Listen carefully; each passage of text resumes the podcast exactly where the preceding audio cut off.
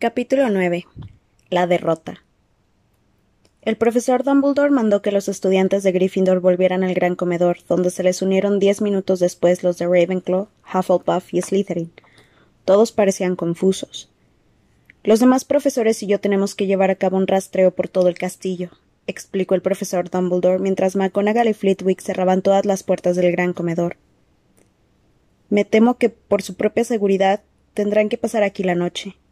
Quiero que los prefectos monten guardia en las puertas del gran comedor y dejo de encargados a los dos premios anuales. Comuníquenme cualquier novedad, añadió dirigiéndose a Percy, que se sentía inmensamente orgulloso. Avísenme por medio de algún fantasma. El profesor Dumbledore se detuvo antes de salir del gran comedor y añadió Bueno, necesitarán. Con un movimiento de la varita, envió volando las largas mesas hacia las paredes del gran comedor, con otro movimiento el suelo quedó cubierto con cientos de mullidos sacos de dormir rojos. Felices sueños, dijo el profesor Dumbledore cerrando la puerta. El gran comedor empezó a bullir de excitación. Los de Gryffindor contaban al resto del colegio lo que acababa de suceder.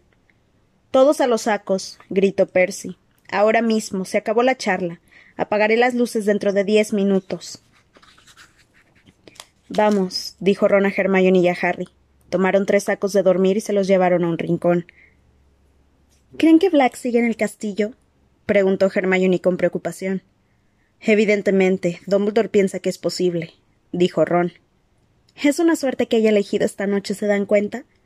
dijo Hermione mientras se metían vestidos en los sacos de dormir y se apoyaban en el codo para hablar. La única noche en que no estábamos en la torre. Supongo que con la oída no sabrá en qué día vive, dijo Ron. No se ha dado cuenta de que es Halloween. De lo contrario, habría entrado aquí a saco.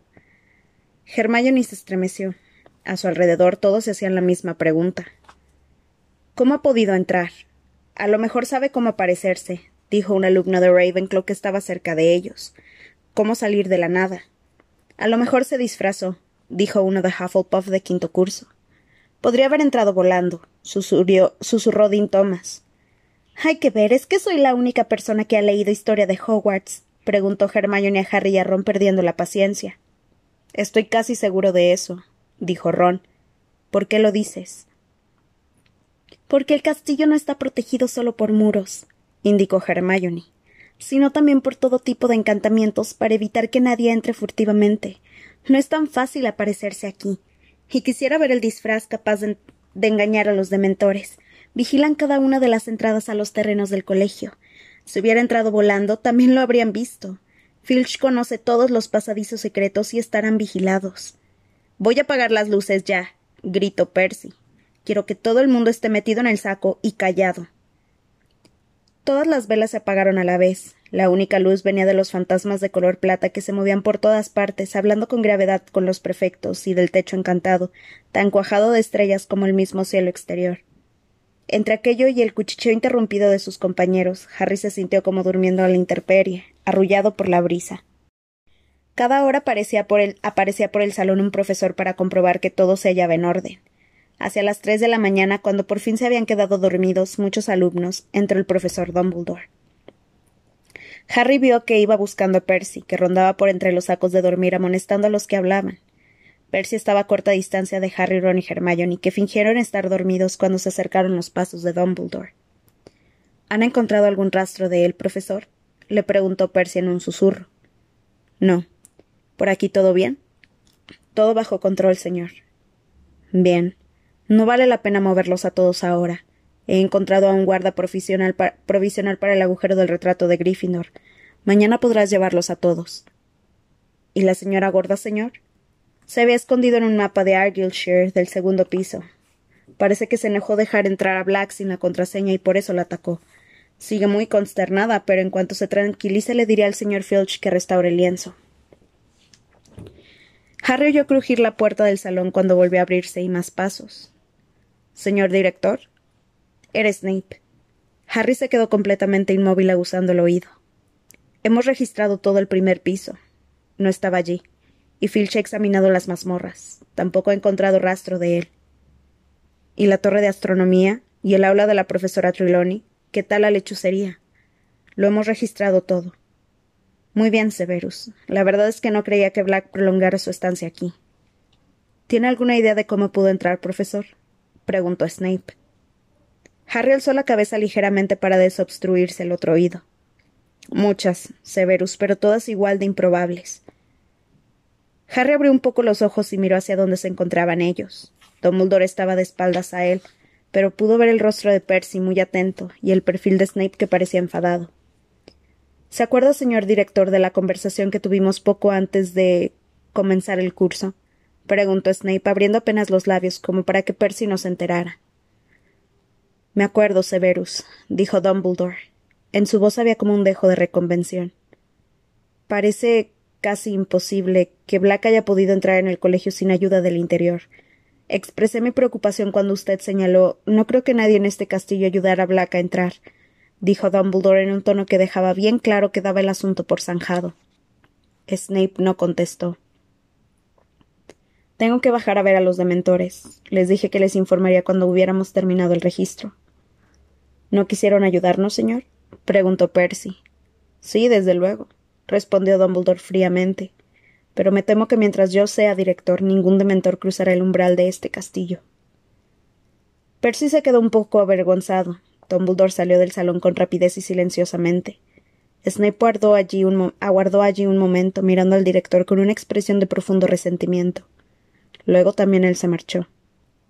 Harry miró a ambos lados a Ron y a Hermione. Tanto uno como otro tenían los ojos abiertos, reflejando el techo estrellado.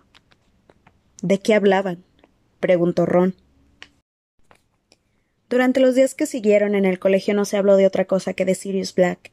Las especulaciones acerca de cómo había logrado penetrar en el castillo fueron cada vez más fantásticas. Hannah Abbott de Hufflepuff se pasó la mayor parte de la clase de herbología contando que Black podía transformarse en un arbusto florido. Habían quitado de la pared el lienzo rasgado de la señora gorda y lo habían reemplazado con el retrato de Sir Cadogan y su pequeño y robusto caballo gris. Esto no le hacía a nadie mucha gracia. Sir Cadogan se pasaba la mitad del tiempo retando a duelo a todo el mundo y la otra mitad inventando contraseñas ridículamente complicadas que cambiaba al menos dos veces al día. Está loco, le dijo Seamus Finnegan a Percy enfadado. No hay otro disponible. Ninguno de los demás retratos quería el trabajo, dijo Percy. Estaban asustados porque por lo que le ha ocurrido a la señora gorda. Sir Cadogan fue el único bastante valiente para ofrecerse voluntario. Lo que menos preocupaba a Harry era Sir Cadogan. Lo vigilaban muy de cerca. Los profesores buscaban disculpas para acompañarlo por los corredores, y Percy Weasley, obrando según sospechaba Harry por instigación de su madre, le seguía los pasos por todas partes, como un perro guardián extremadamente pomposo. Para colmo, la profesora McGonagall lo llamó a su despacho y lo recibió, lo recibió con una expresión tan sombría que Harry pensó que se había muerto alguien. No hay razón para que te lo ocultemos por más tiempo, Potter, dijo muy seriamente. Sé que esto te va a afectar, pero Sirius Black. Ya sé que va detrás de mí, dijo Harry un poco cansado. Oí al padre de Ron cuando se lo contaba a su mujer. El señor Weasley trabaja para el Ministerio de Magia. La profesora McGonagall se sorprendió mucho. Miró a Harry durante un instante y dijo Ya veo. Bien, en ese caso comprenderás por qué creo que no debes ir por las tardes a los entrenamientos de Quidditch. Es muy arriesgado estar ahí afuera, en el campo, sin más compañía que los miembros del equipo. El sábado tenemos nuestro primer partido, dijo Harry indignado. Tengo que entrenar, profesora. La profesora McGonagall meditó un instante. Harry sabía que ella deseaba que ganara el equipo de Gryffindor. Al fin y al cabo, había sido ella la primera que había propuesto a Harry como buscador. Harry aguardó conteniendo el aliento. Hmm, la profesora McGonagall se puso en pie y observó desde la ventana el campo de Quidditch muy poco visible entre la lluvia. Bien, te aseguro que me gustaría que por fin ganáramos la copa. De todas formas, Potter estaría más tranquila si un profesor estuviera presente. Pediría a la señora Hutch que supervise tus sesiones de entrenamiento. El tiempo empeoró conforme se acercaba el primer partido de Quidditch. Impertérrito, el equipo de Gryffindor entrenaba cada vez más bajo la mirada de la señora Hutch, Luego, en la sesión final de entrenamiento que precedió al partido del sábado, Oliver Wood comunicó a su equipo una noticia no muy buena. No vamos a jugar contra Slytherin, les dijo muy enfadado. Flint acaba de venir a verme. Vamos a jugar contra Hufflepuff. ¿Por qué? preguntaron todos. La excusa de Flint es que su buscador aún tiene el brazo lesionado, dijo Wood, rechinando con furia los dientes. Pero está claro el verdadero motivo. No quieren jugar con este tiempo porque piensan que tendrán menos posibilidades de ganar. Durante todo el día había soplado un ventarrón y caído un aguacero, y mientras hablaba Wood se oía retumbar a los truenos. No le pasa nada al brazo de Malfoy, dijo Harry furioso. Está fingiendo. Lo sé, pero no lo podemos demostrar, dijo Wood con, con acritud. Y hemos practicado todos estos movimientos suponiendo que íbamos a jugar contra Slytherin, y en su lugar tenemos a Hufflepuff, y su estilo de juego es muy diferente. Tienen un nuevo capitán buscador, Cedric Diggory. De repente Angelina, Alicia y Katie soltaron una carcajada. ¿Qué? preguntó Wood, frunciendo la frente ante aquella actitud. Es ese chico alto y guapo, ¿verdad? preguntó Angelina. Y tan fuerte y callado. añadió Katie, y volvieron a reírse. Es callado porque no es lo bastante inteligente para juntar dos palabras, dijo Fred. No sé qué te preocupa, Oliver. Los de Hufflepuff son pan comido. La última vez que jugamos con ellos, Harry tomó la snitch al cabo de unos cinco minutos, ¿no se acuerdan? Jugábamos en condiciones muy distintas, gritó Wood con los ojos muy abiertos. Diggory ha mejorado mucho el equipo. Es un buscador excelente. Ya sospechaba que se lo tomarían así. No debemos confiarnos. Hay que tener bien claro el objetivo. Slytherin intenta pillarnos desprevenidos. Hay que ganar. Tranquilízate, Oliver, dijo Fred alarmado. Nos tomamos muy en serio a Hufflepuff. De verdad. Muy, muy en serio. El día anterior al partido el viento se convirtió en un huracán y la lluvia cayó aún con más fuerza. Estaba tan oscuro dentro de los corredores y las aulas que se, que se encendieron más antorchas y faroles. El equipo de Slytherin se daba aires, especialmente Malfoy. Ah, si mi brazo estuviera mejor, suspiraba mientras el viento golpeaba las ventanas. Harry no tenía sitio en la cabeza para preocuparse por otra cosa que el partido el día siguiente. Entre clase y clase, Oliver Wood se le acercaba a toda prisa para darle consejos. La tercera vez que sucedió, Wood habló tanto que Harry se dio que Harry se dio cuenta de pronto de que llegaba diez minutos tarde a la clase de defensa contra las artes obscuras y echó a correr mientras Wood le gritaba. Diggory tiene un regate muy rápido, Harry. Tendrás que hacerle una vaselina. Harry frenó al llegar a la puerta del aula de defensa contra las artes obscuras. La abrió y entró apresuradamente. Lamento llegar tarde, profesor Lupin. Yo. Pero no era Lupin quien lo miraba desde la mesa del profesor. Era Snape. La clase ha comenzado hace diez minutos, Potter, así que creo que descontaremos a Gryffindor diez puntos. Siéntate. Pero Harry no se movió. ¿Dónde está el profesor Lupin? preguntó. No se encuentra bien para dar clase hoy, dijo Snape con una sonrisa contrahecha. Creo que te he dicho que te sientes. Pero Harry permaneció donde estaba. ¿Qué le ocurre? A Snape le brillaron sus ojos negros. Nada que ponga en peligro su vida, dijo como si deseara lo contrario. Cinco puntos menos para Gryffindor, y si te tengo que volver a decir que te sientes serán cincuenta. Harry se fue despacio a su sitio y se sentó. Snape miró a la clase. Como decía antes de que nos interrumpiera Potter, el profesor Lupin no ha dejado ninguna información acerca de los temas que han estudiado hasta ahora. Hemos estudiado los Bogarts, los gorros rojos, los capas y los Grindylow, informó Hermione rápidamente. Y estábamos a punto de comenzar. Cállate, dijo Snape fríamente. No te he preguntado, solo comentaba la falta de organización del profesor Lupin. Es el mejor profesor de defensa contra las artes obscuras que hemos tenido, dijo Dean Thomas con atrevimiento, y la clase expresó, su conformidad con murmullos. Snape puso el gesto más amenazador que le habían visto. Son fáciles de complacer. Lupin apenas les exige esfuerzo. Yo daría por hecho que los de primer curso son ya capaces de manejarse con los gorros rojos y los Grindylows. Hoy veremos. Harry lo vio hojear el libro de texto hasta llegar al último capítulo, que debía de imaginarse que no habían visto. A los hombres lobo, concluyó Snape. Pero, profesor, dijo Hermione, que parecía incapaz de contenerse. Todavía no podemos llegar a los hombres, a los hombres lobo. Está previsto comenzar con los Hinkypunks. Señorita Granger, dijo Snape con voz calmada. Creía que era yo, y no tú, quien daba la clase. Ahora abran todos el libro por la página 394. Miro a la clase. Todos. Ya. Con miradas de soslayo y un murmullo de descontento abrieron los libros. ¿Quién de ustedes puede decirme cómo podemos distinguir entre el hombre lobo y el lobo auténtico? Todos se quedaron en completo silencio, todos excepto Hermione, cuya mano, como de costumbre, estaba levantada.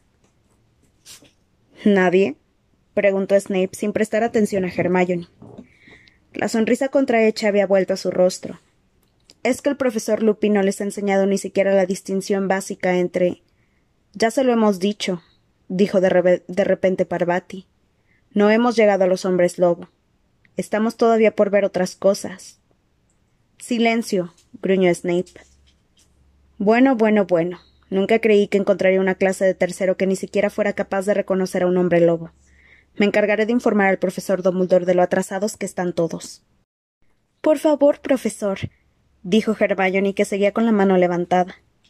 El hombre lobo difiere del verdadero lobo en varios detalles. El hocico del hombre lobo es la segunda vez que habla sin que te corresponda, Granger, dijo Snape con frialdad. Cinco puntos menos para Gryffindor por ser una todo insufrible. Hermione se puso muy colorada, bajó la mano y miró al suelo con los ojos llenos de lágrimas. Un indicio de hasta qué punto odiaban todos a Snape era que lo estaban fulminando con la mirada. Todos en alguna ocasión habían llamado todo a Hermione, y Ron, que lo hacía por lo menos dos veces a la semana, dijo en voz alta Usted nos ha hecho una pregunta y ella la ha respondido. ¿Por qué pregunta si no quiere que se le responda? Sus compañeros comprendieron al instante que había ido demasiado lejos. Te quedarás castigado, Weasley, dijo Snape con voz suave y acercando el rostro al de Ron. Y si vuelvo a oírte criticar mi manera de dar clase, te arrepentirás. Nadie se movió durante el resto de la clase. Siguió cada uno en su sitio, tomando notas sobre los hombres lobo del libro de texto, mientras Snape rondaba entre las filas de pupitres, examinando el trabajo que habían estado haciendo con el profesor Lupin. Muy pobremente explicado. Esto es incorrecto. El capa se encuentra sobre todo en Mongolia. El profesor Lupin te puso un ocho. Yo no te habría puesto más de un tres. Cuando el timbre sonó por fin, Snape los retuvo. Escribirán una redacción de dos pergaminos sobre las maneras de reconocer y matar a un hombre lobo. Para el lunes por la mañana. Ya es hora de que alguien meta en cintura a esta clase. Weasley, quédate, tenemos que hablar sobre tu castigo. Harry y Hermione abandonaron el aula con los demás alumnos que esperaron encontrarse fuera del alcance de los oídos de Snape para estallar en críticas contra él. Snape nunca ha actuado así con ninguno de los otros profesores de defensa contra las artes obscuras. Aun aunque quisiera el puesto, comentó Harry a Hermione. ¿Por qué le tiene tanto odio a Lupin? ¿Será por lo del Bogart? No sé, dijo Hermione pensativamente. Pero espero que el profesor Lupin se recupere pronto. Ron nos alcanzó cinco minutos más tarde, muy enfadado. ¿Saben lo que ese. llamó a Snape algo que escandalizó demasiado a Hermione. Me ha mandado. Tengo que lavar los orinales de la enfermería. Sin magia. dijo con la respiración alterada. Tenía los puños fuertemente cerrados. ¿Por qué no podía haberse ocultado Black en el despacho de Snape, eh? Podía haberlo matado. Al día siguiente Harry se despertó muy temprano, tan temprano que todavía estaba oscuro. Por un instante creyó que lo había despertado el ruido del viento. Luego sintió una brisa fría en la nuca y se incorporó en la cama. Piffs flotaba a su lado soplándole en la oreja. ¿Por qué has hecho eso? le preguntó Harry enfadado. Piffs hinchó los carrillos, sopló muy fuerte y salió del dormitorio hacia atrás a toda prisa riéndose. Harry tanteó en busca de su despertador y lo miró. Eran las cuatro y media. Echando pestes de Piff se dio la vuelta y procuró volver a dormirse. Pero una vez despierto fue difícil olvidar el ruido de los truenos que retumbaban por encima de su cabeza, los embates del viento contra los muros del castillo y el lejano crujir de los árboles en el bosque prohibido. Unas horas después se hallaría allá afuera, en el campo de Quidditch, batallando en medio del temporal. Finalmente renunció a su propósito de volver a dormirse, se levantó, se vistió, tomó su Nimbus 2000 y salió silenciosamente del dormitorio. Cuando Harry abrió la puerta algo le rozó la pierna. Se agachó con el tiempo justo de tomar a Cruikshanks por el extremo de la cola peluda y sacarlo a rastras. Sabes, creo que Ron tiene razón sobre ti, le dijo Harry receloso. Hay muchos ratones por aquí. Ve a cazarlos. Vamos. añadió, echando a Cruchens con el pie para que bajara por la escalera de caracol. Deja en paz Scavers. El ruido de la tormenta era más fuerte en la sala común. Harry tenía demasiada experiencia para creer que se cancelaría el partido. Los partidos de Quidditch no se cancelaban por nimiedades como una tormenta. Sin embargo, empezaba a preocuparse. Wood le había indicado quién era Cedric Diggory en el corredor. Diggory estaba en quinto y era un muchacho mucho mayor que Harry. Los buscadores solían ser ligeros y veloces, pero el peso de Diggory sería una ventaja con aquel tiempo, porque tendría muchas menos posibilidades de que el viento les desviara el rumbo. Harry pasó ante la chimenea las horas que quedaban hasta el amanecer. De vez en cuando se levantaba para evitar que Cruikshanks volviera a escabullirse por la escalera que llevaba al dormitorio de los chicos. Al cabo de un tiempo le pareció a Harry que ya era la hora del desayuno y se dirigió él solo hacia el retrato. En guardia, malandrín, lo retó Sir Cadogan.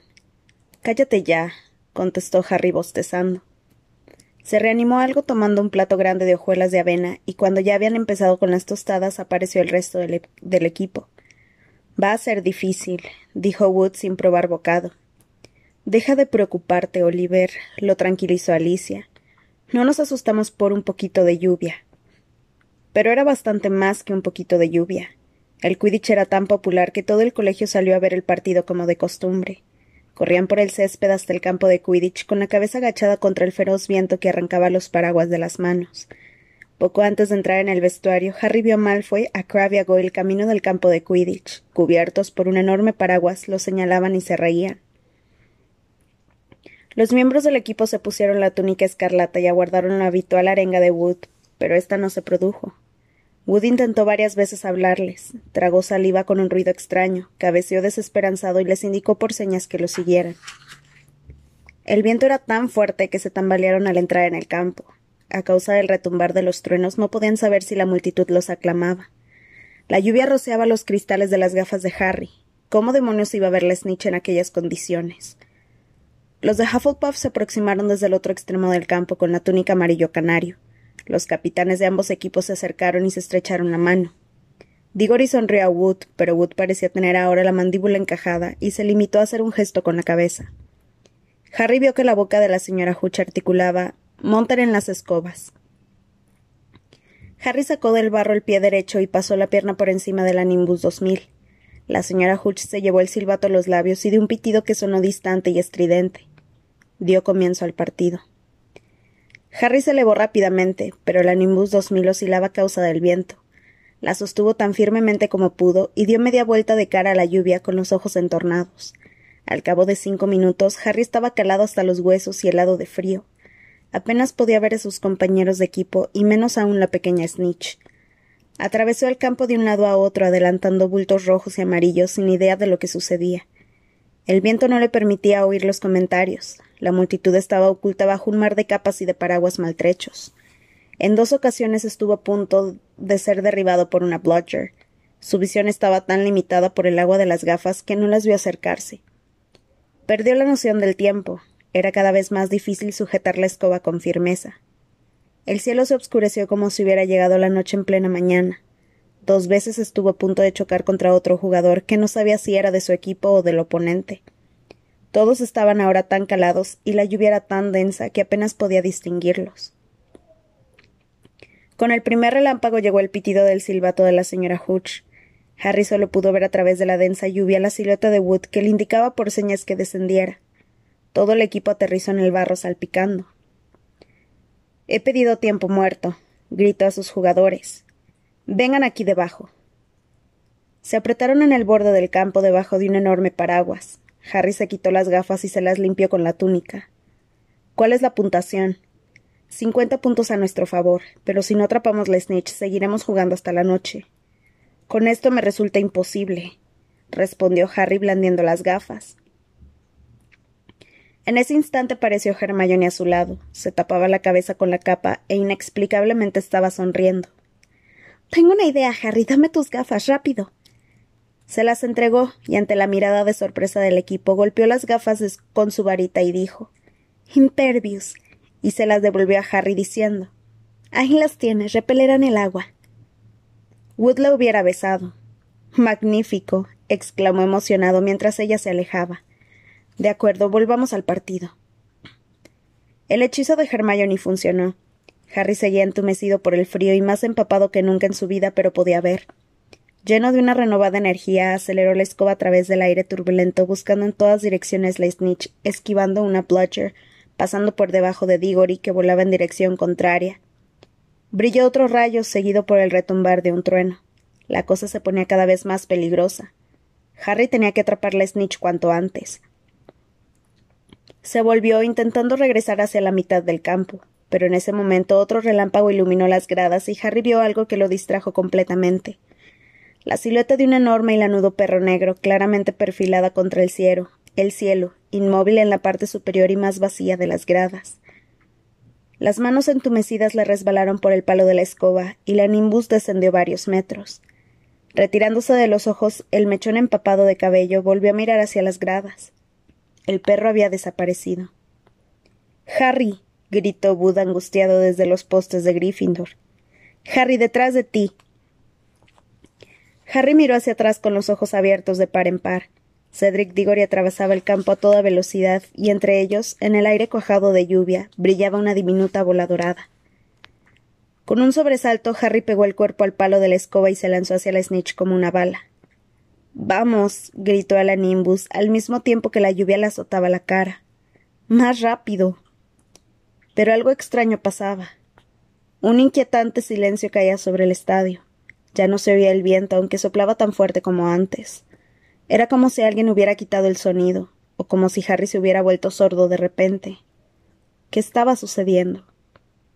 Y entonces le penetró en el cuerpo una ola de frío horrible y ya conocida exactamente en el momento en que veía algo que se movía por el campo debajo de él. Antes de que pudiera pensar, Harry había apartado la vista de la snitch y había mirado hacia abajo. Abajo había al menos cien dementores con el rostro tapado y todos señalándole. Fue como si le hubiera, le subiera agua helada por el pecho y le cortara por dentro. Y entonces volvió a oírlo. Alguien gritaba dentro de su cabeza. Una mujer. A Harry no. A Harry no, por favor. Apártate, estúpida. Ah, Harry, no, te lo ruego, no. Mátame a mí en su lugar. A Harry se le había enturbiado el cerebro con una especie de niebla blanca. ¿Qué hacía? ¿Por qué montaba una escoba voladora? Tenía que ayudarla. La mujer iba a morir. La iban a matar. Harry caía, caía entre la niebla helada. A Harry no, por favor. Ten piedad, te lo ruego. Ten piedad. Alguien de voz estridente estalló en, carcajadas. La mujer gritaba, y Harry no se enteró de nada más. Ha tenido suerte de que el terreno estuviera blando. Creí que se había matado, pero ni siquiera se ha roto las gafas. Harry oía las voces, pero no encontraba sentido a lo que decían. No tenía ni idea de dónde se hallaba, ni de por qué se encontraba en aquel lugar, ni de qué hacía antes de aquel momento. Lo único que sabía era que le dolía cada centímetro del cuerpo, como si le hubieran dado una paliza. Es lo más pavoroso que he visto en mi vida. Horrible, lo más pavoroso. Figuras negras con capucha, frío, gritos. Harry abrió los ojos de repente. Estaba en la enfermería. El equipo de Quidditch de Gryffindor lleno de barro rodeaba la cama. Ron y Hermione estaban allí también y parecían haber salido de la ducha. Harry, exclamó Fred, que parecía exageradamente pálido bajo el barro. ¿Cómo te encuentras? La memoria de Harry fue recuperando los acontecimientos por orden el relámpago, el Grim, la Snitch y los dementores. ¿Qué sucedió? Dijo, incorporándose en la cama tan de repente que los demás ahogaron un grito. Te caíste, explicó Fred. Debieron de ser. ¿qué? ¿veinte metros? Creímos que te habías matado, dijo Alicia temblando. Hermione dio un gritito. Tenía los ojos rojos. ¿Pero el partido? preguntó Harry. ¿Cómo acabó? ¿Se repetirá? Nadie respondió. La horrible verdad cayó sobre Harry como una losa. No habremos perdido, ¿verdad? Diggory atrapó la snitch, respondió George, poco después de que te cayeras. No se dio cuenta de lo que pasaba. Cuando miró hacia atrás y te vio en el suelo, quiso que se anulara. Quería que se repitiera el partido, pero ganaron limpiamente, incluso Wood lo ha admitido. ¿Dónde está Wood? preguntó Harry de repente, notando que no estaba allí. Siguen las duchas, dijo Fred. Parece que quiere ahogarse. Harry acercó la cara a las rodillas y se tomó el pelo con las manos. Fred le puso la mano en el hombro y lo zarandeó bruscamente. Vamos, Harry, es la primera vez que no atrapas la snitch. Tenía que ocurrir alguna vez, dijo George. Todavía no ha terminado, dijo Fred. Hemos perdido por cien puntos, ¿no? Si Hufflepuff pierde ante Ravenclaw y nosotros ganamos a Ravenclaw y Slytherin, Hufflepuff tendrá que perder al menos por doscientos puntos, dijo George. Pero si ganan a Ravenclaw, eso no puede ser. Los de Ravenclaw son muy buenos. Pero si Slytherin pierde frente a Hufflepuff, todo depende de los puntos, un margen de cien, en cualquier caso. Harry guardaba silencio. Habían perdido. Por primera vez en su vida había perdido un partido de Quidditch. Después de unos diez minutos la señora Pomfrey llegó para mandarles que lo dejaran descansar. Luego vendremos a verte, le dijo Fred. No te tortures, Harry. Sigue siendo el mejor buscador que hemos tenido. El equipo salió en tropel dejando el suelo manchado de barro. La señora Pomfrey cerró la puerta detrás del último con cara de mal humor. Ron y Hermione se acercaron un poco más a la cama de Harry. Dumbledore estaba muy enfadado, dijo Hermione con voz temblorosa. Nunca lo había visto así. Corrió al campo mientras tú caías, agitó la varita mágica y entonces se redujo la velocidad de tu caída. Luego apuntó a los dementores con la varita y les arrojó algo plateado. Abandonaron inmediatamente el estadio. Lo puso furioso que hubieran entrado en el campo. Lo oímos. Entonces te puso en una camilla por arte de magia, explicó Ron, y te llevó al colegio flotando en la camilla. Todos pensaron que estabas. bueno. muerto. Su voz se apagó, pero Harry apenas se dio cuenta. Pensaba en lo que le habían hecho los dementores, en la voz que le suplicaba. Alzó los ojos y vio a Hermione y a Ron tan preocupados que rápidamente buscó algo que decir. Alguien recogió mi Nimbus 2000. Ron y Hermione se miraron. ¿Qué pasa? preguntó Harry. Bueno, cuando te caíste. Se la llevó el viento y. dijo Hermione con voz vacilante. ¿Y? Y. chocó. chocó contra el sauce boxeador. Harry sintió un pinchazo en el estómago. El sauce boxeador era un sauce muy violento que estaba solo en mitad del terreno del colegio. ¿Y? preguntó temiendo la respuesta. Bueno, ya sabes que al sauce boxeador no le gusta que lo golpeen, dijo Ron. El profesor Flitwick la, trajo poco antes de que recuperaras el conocimiento, explicó Hermione en voz muy baja. Se agachó muy despacio para tomar una bolsa que había a sus pies, le dio la vuelta y puso sobre la cama una docena de astillas de madera y ramitas, lo que quedaba de la fiel y finalmente abatida escoba de Harry.